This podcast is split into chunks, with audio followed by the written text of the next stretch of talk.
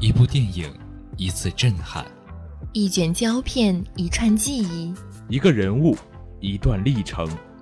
我不愿早睡，只为赶上那零点整的开场；我不愿晚起，只为留住那两小时的感动。每一部电影都是这样一种情怀。戴上耳机，一句句台词萦绕耳畔；闭上双眼，一幕幕场景回荡脑海。晚睡早起。在收音机的另一端，等你。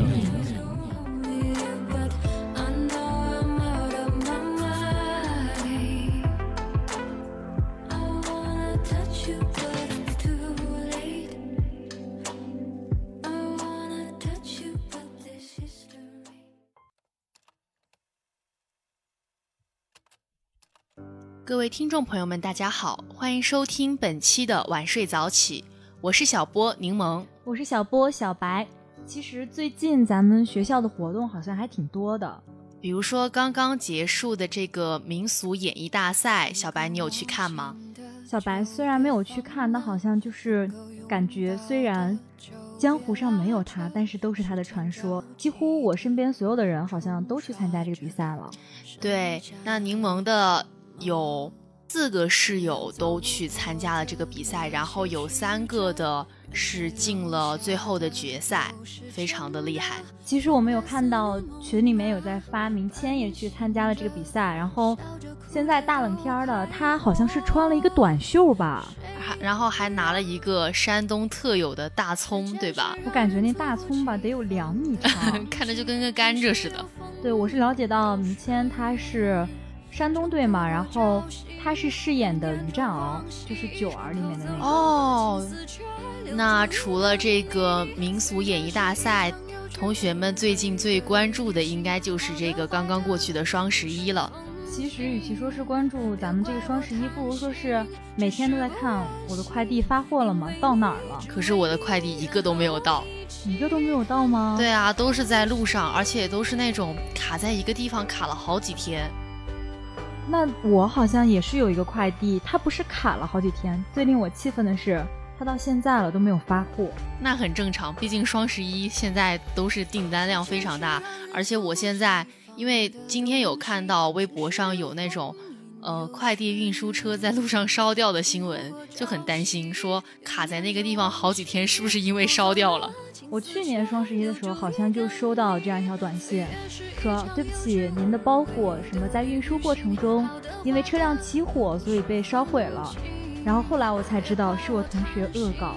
哇，那真是，如果真的是烧掉了，真的是运气超级差的。我当时心里咯噔一下，说完蛋了，完蛋了，我的大衣被烧掉了。我今年双十一好像什么都没买，我自我感觉什么都没买。一般大家都会有这样的感觉。但我前前后后好像收到了有十个包裹，其中，其实我感觉还是当时被热情冲昏了头脑，好多包裹我都是要退掉的。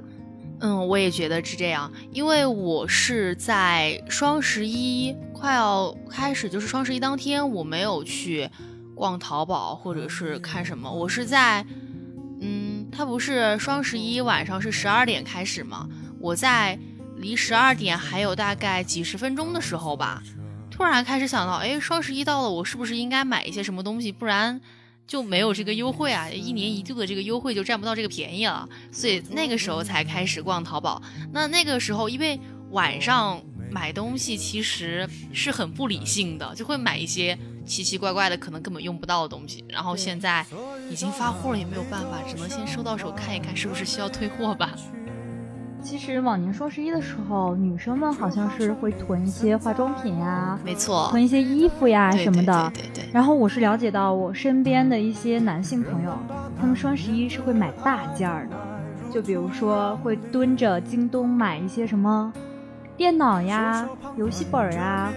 我有一个特别奇葩的朋友，花了大概有七八百块钱买了一个望远镜。哇，那真的是，那跟女生比起来，其实。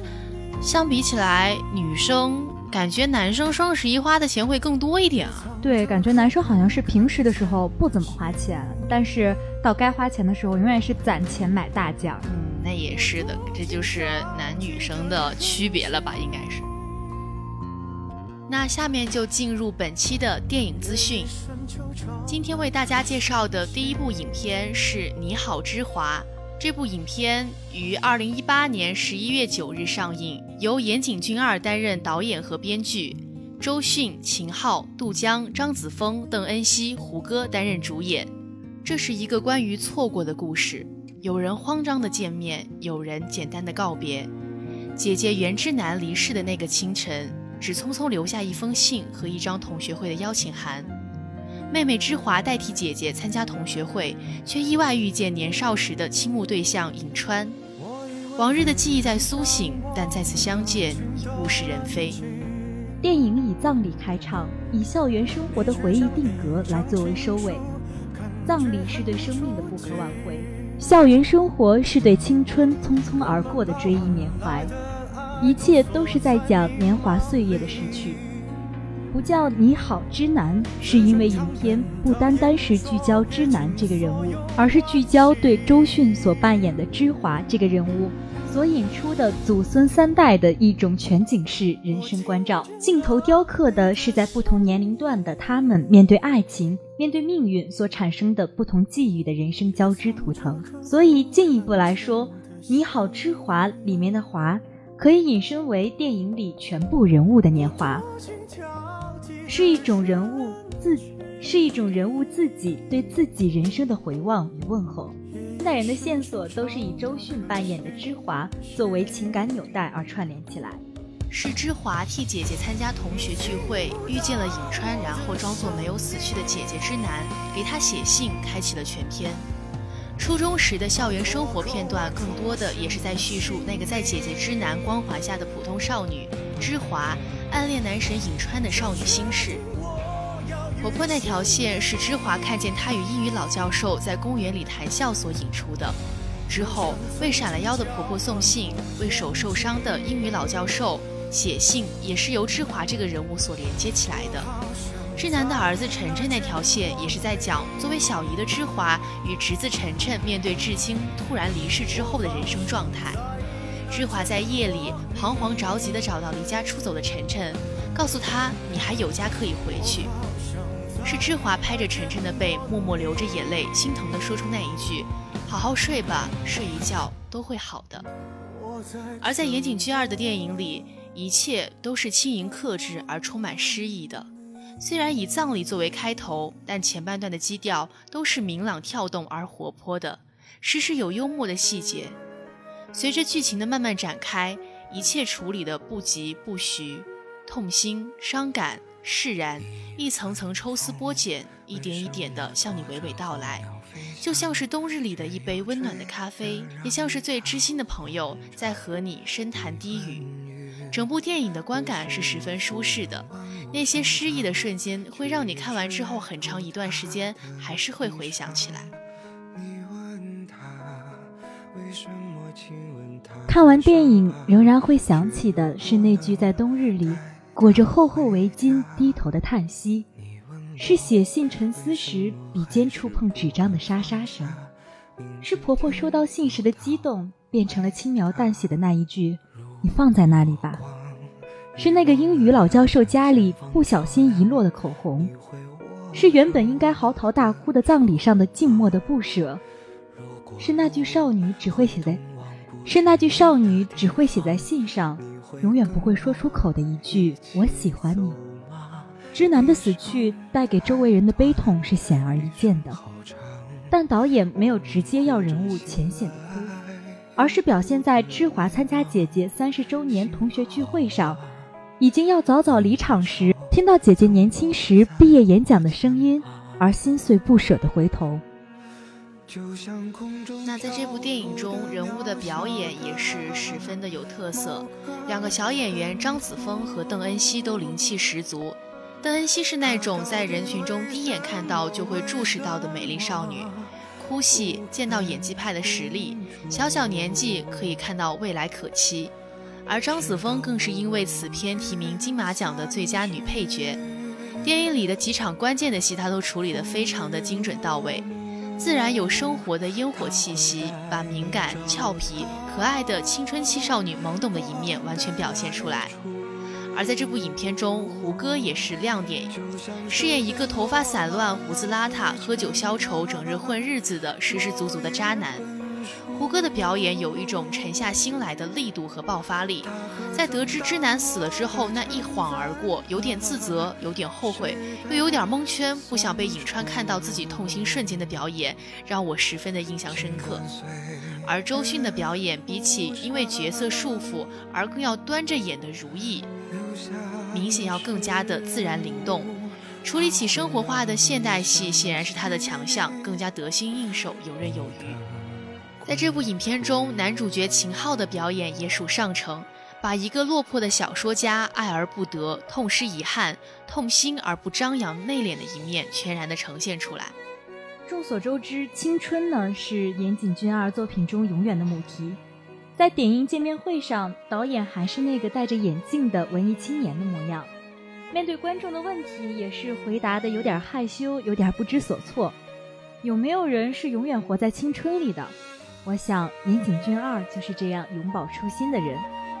在岩井俊二的电影里，处处都是青春的影子：写信、阳光、操场、遮脸的口罩、自行车、转学、马尾辫儿、白衬衫、毕业礼堂、睫毛、短发、黄昏、侧脸、足球、背影、对视、汗水、图书馆、运动会、相遇的走廊。教室门口被风吹起的窗帘，音乐课的钢琴声，青涩的自我介绍，永远定格的夕阳，这些美好记忆的标签，随便选两三个，就能组成一个唯美、感动人心的青春故事。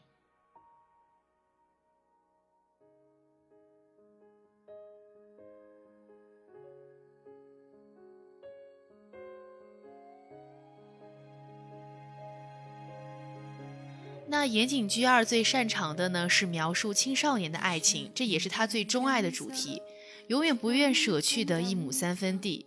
即使后来作品有扩大主题的尝试，比如说像《燕尾蝶》啊这样的电影，但是他还是最终转向了自己所钟爱的青春题材。那在这部影片中呢，他也是运用了他这种手法，把这种感情表现得十分的唯美，十分的。触动人心。那说完导演岩井俊二，我们来说一下这部戏的女主角周迅。周迅的表演一直以来都如水般隽永，紧紧贴合人物最生活化的一面走，松弛而细腻，有一种可以把周遭发生的一切变故熨烫的妥帖而淡然。在点映结束后采访时，周迅说：“以后只想演更多生活化的角色。”而不是之前飘来飘去、不食人间烟火的人物。那周迅最近也是因为《如懿传》这部剧大火了一把，对吧？其实好像说，因为这部剧大火，好像周迅也是收到了许多不好的评价。感觉就是柠檬，感觉在《如懿传》播出之前，然后对周迅的印象一直都还停留在。画皮里面的小维，但是柠檬其实是非常喜欢周迅这个演员的，就觉得他的那种，嗯，他的长相，然后他演的角色，他的那种低音，就是声音，还有他演技的那种流露，情感的那种流露，都是非常非常让我觉得就是很喜欢。其实我原来看过有一个表演的老师在评价说，为什么大家都觉得周迅演的特别好？他说：“你去看周迅的戏，你去看周迅的台词，他好像整场大多数的词和戏都是平的，但是他有那么一两个爆发点，一下子就让你把它记住了。就好像是我对周迅印象最深刻的，也是在画皮里面，他演的小维好像。”一直以来都是淡淡的，但是你永远能记住他那种眼波流转的眼神。没错，那在最近的这个《如懿传》中呢，其实感觉周迅的，就是在里面的表情也是比较的少。那我看到微博上也有一些。嗯，网友在吐槽说，感觉他在这个影片里面就是面无表情的。但是其实仔细看吧，会感觉到他眼神里面的那种情感的流露。觉得这才是一个演员能够达到的，应该达到的一个表演的境界。嗯，包括其实柠檬虽然看他的片子看的不是很多，但是因为之前有看过，呃，知乎啊、豆瓣上一些那种电影片段的截图，我就记得很清楚，他以前拍过一部电影叫做《厘米的猜想》，那那部影片就感觉是他演技的一个非常好的一个点，就是他在里面的。可能可能大家对于周迅的印象一直都是那种表情淡淡的，但是在那部影片里面就能看到她各种情感的那种情绪的爆发等等的，就感觉她真的是一个非常棒的演员。对我感觉现在我们说一个演员，经常说他有灵气。其实说完周迅，我刚才看到演员表里面有一个大家十分熟悉的演员，也可以说是从小看到大吗？难道是？张子枫，对对，我现在对张子枫的印象还是因为那个《唐人街探案》那个那张脸的印象实在是太深了。感觉张子枫他是多大？他跟咱们一样大吗？十八、十九，上大学了，就差不多大一两岁的差距这样。对，咱们来数一数跟他同年龄段的一些演员：张雪迎，还有关晓彤，就。感觉提起张子枫这个名字，他好像不属于这个年龄段应该有的一些演技。包括我最早注意到这个演员是在唐山大地震的时候，没错，爆发式的演技，对对对，就哭戏哭到你心肝都颤了。就是说起现在这种嗯零零的。就是这种小演员，总会让人联想到一种流量明星的感觉。那张子枫，但是提到张子枫的时候，大家就完全不会有这样的印象。他真的是以他的演技来征服观众的。对，其实很多人都说张子枫可能长得不如其他的流量小明星那样漂亮，但是好像张子枫带给我们的感觉，永远不是说。你去评价这个演员好不好看，你记住的永远是他在角色里面表现出来的那种张力。没错，那这部影片呢，也集合了像周迅、秦昊、胡歌、张子枫，包括邓恩熙，这样都是非常有演技的演员。那如果对这部影片感兴趣的同学，一定要找机会去看一看。那接下来为大家介绍第二部电影，是在十一月二号上映的《流浪猫鲍勃》。这部电影主要改编，这部电影呢改编自真实事件。家庭的破裂令詹姆斯遭受到了巨大的打击，而开始自暴自弃。他染上了毒瘾，身无分文，成为了一名流浪在街头的卖艺者。瓦尔是负责詹姆斯的戒毒所医生。在他的帮助下，詹姆斯终于有了一个能够遮风挡雨的家。瓦尔坚信詹姆斯能够凭借自己的意志彻底摆脱毒品的诱惑。某日，一只流浪猫闯进了詹姆斯的家，詹姆斯收养了它，给它取名叫鲍勃。当詹姆斯离开家走上街头卖艺的时候，鲍勃跟在他的身边，寸步不离。很快，这一人一猫的组合便吸引了过路人的注意。詹姆斯的经济状况也因此得到了巨大的改善。与此同时，詹姆斯结识了住在隔壁的女子贝拉，在贝拉身上，詹姆斯重新燃起了对爱的渴望。有时，人和动物的感情甚至比人与人之间的感情更加的可贵。充满灵性的鲍勃已经成为詹姆斯亲人一样的存在，所以当鲍勃失踪的时候，詹姆斯才会整个人都失魂落魄了。当鲍勃害怕街头大狗的时候，詹姆斯才会不惜挨打也要时刻保护他。这部电影处处用鲍勃的视角来看待周边的环境，每个人对鲍勃的称呼都是 he 而不是 it。拟人化的镜头更显出鲍勃的灵性。这部电影讲述的故事其实非常的简单，但是如果这个故事是真实存在的，那就十分的不简单了。这部电影是根据真实事件改编的，而鲍勃也是本尊实力出演。现实版的詹姆斯还在影片的最后意味深长地打了个酱油。鲍勃见到真主人的眼神，也是一个电影的亮点吧。流浪猫鲍勃于二零一二年出版之后，立刻成为畅销书。鲍勃成为了英国最火的萌宠，和人 high five 是他的拿手绝活。跟随詹姆斯在各大电视台出镜，也是毫不怯场，实在是猫界的霸气总攻。而现在的他们也不用在街头卖艺和卖杂志了，也不用再住应急救助房，还买了自己的房子。但是他们依旧是不可分离的好朋友。鲍勃依旧走到哪里都骑在詹姆斯的肩膀上，而且他们还一起在为提升人们对流浪者和动物保护的意识而努力。那这部影片中的主人公鲍勃也是咱们日常生活中很常见的橘猫，就在咱们学校里面好像也有很多橘猫。我们学校里面就是一个猫的天堂，什么猫都有，而且它们都会受到非常优厚的待遇。我那天去打卡的时候，好像是在操场旁边的花池上，见到了一个非常非常温馨的小窝。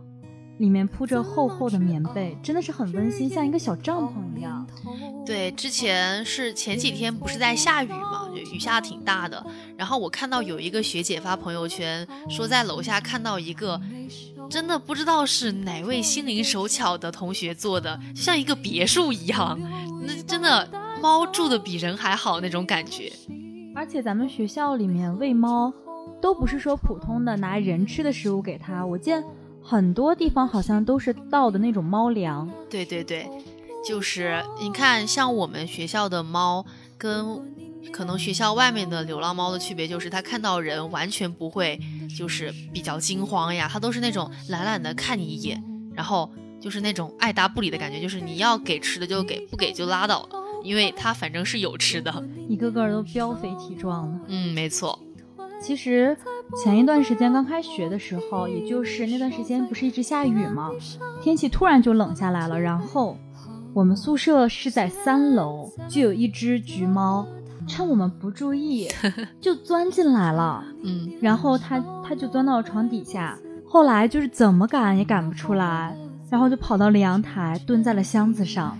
哇，那真的是，我想起我大一的时候，我有一个同学，我们班的一个男同学，拍了一张照片发在班群里面，就是因为他是住在一楼，然后就有一只猫爬到了他的床上，而且你真的，你要赶它吧，你又怕它挠你；你不赶它吧，你让它那待着也不是个事儿，所以他就发在群里面，然后问我们该怎么办，我们就只是就是觉得很好玩，然后嘲笑他这样。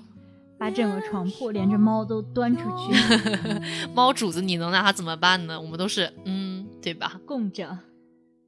那对猫感兴趣，或者是对这部电影感兴趣的朋友，也可以去电影院看一下。反正现在这部电影还是在持续热映中。没错。那下面为大家来介绍几部即将上映的电影。第一部是《神奇动物格林德沃之罪》，上映时间是二零一八年的十一月十六日，由大卫·叶兹导演，J.K. 罗琳编剧。在《神奇动物在哪里》第一部的结尾，纽特·斯卡德曼协助魔协助美国魔法国会将强大的黑巫师盖德勒·格林德沃抓捕归案。但格林德沃不久便兑现狂言，成功越狱，并开始纠集信徒，着手实现他们的邪恶目的，让纯血统的巫师成为统治阶层，镇压一切非魔法生物。为挫败格林德沃的阴谋，阿布斯·邓布利多向昔日的学生纽特·斯卡德曼寻求帮助。纽特欣然允诺，却没有意识到他将踏上的会是一段充满艰险的未来征途。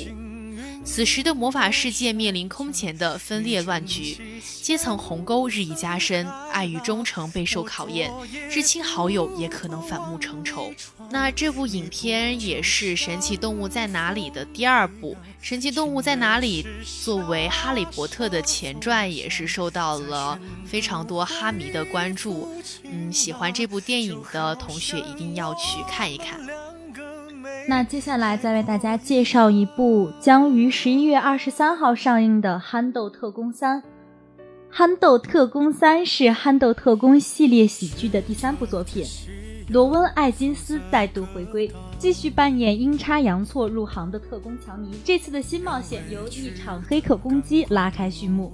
所有在职的特工都被暴露了身份，使得强尼成为情报处最后的救命稻草。因此，获得返聘的强尼第一个出勤任务便是要找出这位超强黑客。木头木脑、技能堪忧的强尼将如何应对现代科技的挑战，成功完成任务呢？好像就是接下来要上映的电影都是系列电影，比如说刚才的《神奇动物在哪里》，还有接下来的这个《憨豆特工》，都是我们从小看到大的那种影片。对《憨豆特工》，我对于这部影片的这种印象在于，我初中的时候。有一个男生，然后他长得圆头圆脑的，大家就给他取一个外号叫憨豆。然后我对这，就是对这个看到这个影片名字的时候，我就想起我那个同学来。我看到这个影片名字的时候，我就想起来，肯定是在我很小的时候看到的《憨豆特工》。我印象最深刻的是里面的劳斯莱斯。没错，没错。那时候觉得哇，好高级，什么声控，什么中央按钮，什么自动驾驶，好像现在一想，科技发展到如今，这些都不算是那种顶级配置。它就好像是一个预言一样，里面发生的很多的东西，然后就在现实生活中、现实生活中现在实现了。那这部影片也是应该是有一个非常强大的一个。呃，粉丝集体在有喜欢憨豆系列电影的同学，一定要去关注一下哦。那今天的晚睡早起到这里就要结束了，我是小波小白，我是小波柠檬，我们下期节目再见，拜拜。看上去谁也不曾亏欠过对方。